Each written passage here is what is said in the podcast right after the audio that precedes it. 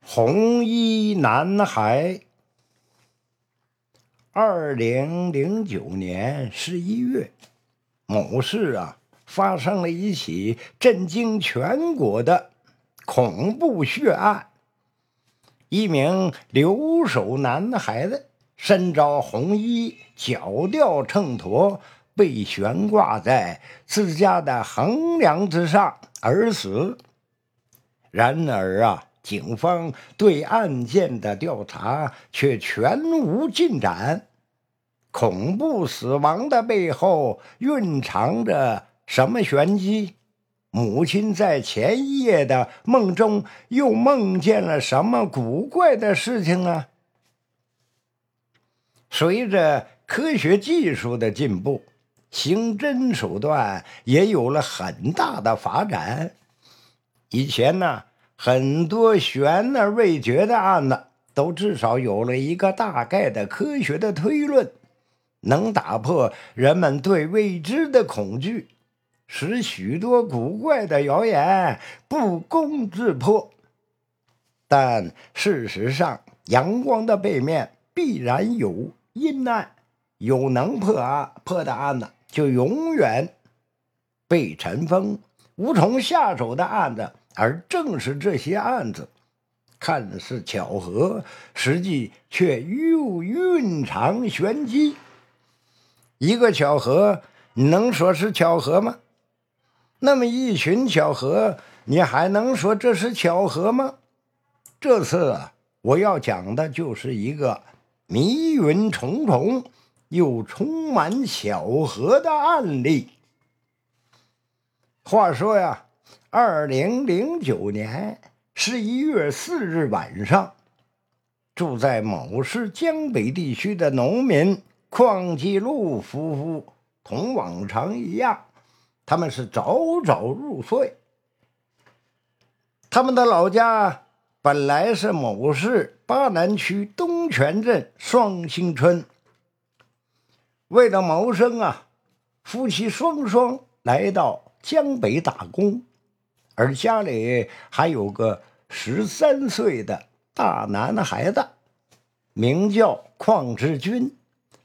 十一月五日凌晨时分呢，邝继禄的妻子顾登慧从噩梦中惊醒，她大口大口的喘着气，回忆着梦里的内容，仍然心有余悸。梦里，他看到了一个平生数未谋面的高个男子，悄悄地潜入了自家的农村老屋。他突然想到自家儿子还在家里呀，于是大声喝道：“你要干什么？快离开我的家！”这男子像是突然看到了他，脸上。出现了一种又喜悦又心急的奇特表情，牛头不对马嘴的回答道：“你快点回家看看你儿子，快回家看看你儿子，快回家看看你儿子。”这古登会觉得奇怪了，自己现在不就是在家吗？他又问这男子。你是谁？结果这男子像是什么也没听见似的，只是带着那副奇怪的表情一再重复：“快回家看看你儿子，快回家看看你儿子。”这顾登辉就这么被惊醒了。他看了一眼身边的丈夫，哎，他还打着呼噜，睡得正熟。自己，他是越想这梦，越觉着忧心忡忡。回忆起儿子上个月也说自己要回农村老部，这顾登慧终于忍不住把睡在一旁的丈夫摇醒，把这个梦讲给他听了。邝继禄不是个迷信的人。所以他对妻子的担心只是嗤之以鼻，但是想到恰到好时候也该回家给孩子送点饭钱了，他就答应妻子第二天回老家看看。夫妻二人这才沉沉的睡去。十一月五日白天呢，邝继禄吃了早饭就出发往家赶去。中午十二点左右，他已经可以看到老家的房顶。可奇怪的是啊，往常家里一般打开着的正门和侧门。却紧紧的关着。这个点儿，儿子应该没有睡觉啊，或许是不在家吧。邝继禄理所当然的想到，觉得没什么大不了，掏出别在腰间的堂屋钥匙，打开了正门。接下来的一幕啊，却把邝继禄。所有的理所当然打破了，成为他一生难忘的噩梦。这一推开门呐，邝继禄就看见平时活泼可爱的儿子穿着一条白花的大红色的裙子。里面隐隐透出了一件女性的游泳衣，全身被绳子紧紧的捆着，而两脚之间却挂着一个重重的秤砣，已经被吊死在了五梁上。儿子突出的舌头和乌青的脸，说明。他一定是抢救无效。邝继禄呆呆的望着儿子的尸身，脑海里一片空白。他首先想到的不是儿子没有了，而是心如刀绞般想到儿子就这么被悬在横梁上，该有多疼啊！他看见儿子身上和手腕以及脚腕上紫青色的极深的泪痕，自己的手腕也开始隐隐作痛。他简直可以想象得到，儿子被悬在这段横梁上是如何的惊慌失措呀！又是。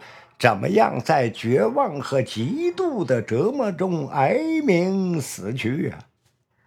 邝继禄的眼泪、鼻涕一起飞了出来，他双手颤抖的将绑着儿子的绳子解开，然后默默的对着这具早已没有气息的尸体哭啼。关于邝志军死亡一案，警方迅速的成立了专案组进行调查。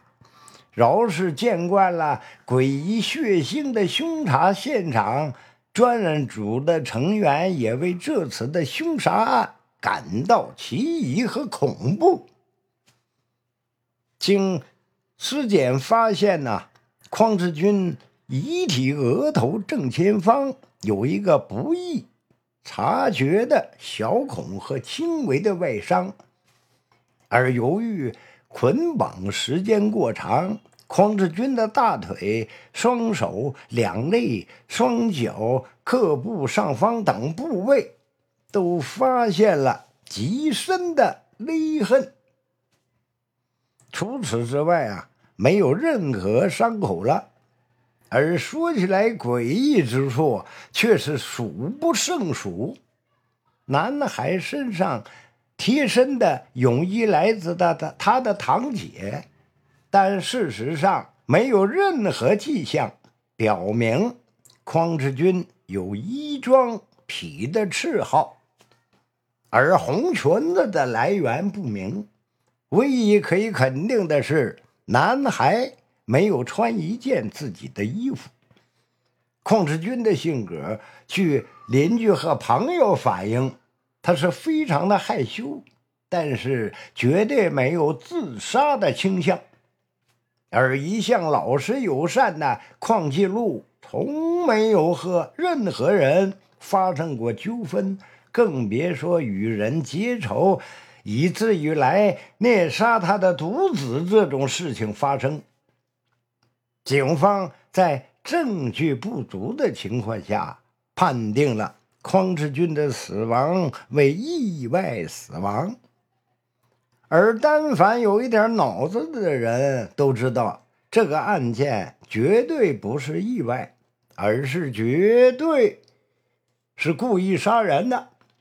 其中最玄妙，但又最令人信服的一种说法是，匡志军死亡的那天，正是男孩十三。零十三岁零十三天的年龄，十三在西方本来就是个很不吉祥的数字，而在中国这个数字属阴，使小男孩阴气极重。再加上啊，这小男孩最可能死亡的时间在亥时，也属于阴时。使得阴的力量发挥到了最大。另外，死者是死时啊，身上还被发现了明显的金木水火土五行迹象。泳衣为水，红裙子为火，双脚所悬秤砣为金，悬挂的横梁为木，身对大地为土，五行及其。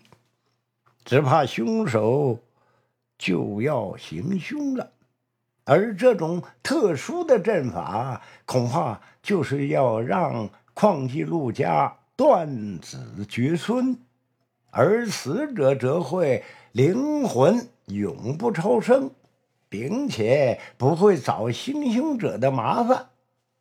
但真实情况是，邝继禄生下邝之君的时候。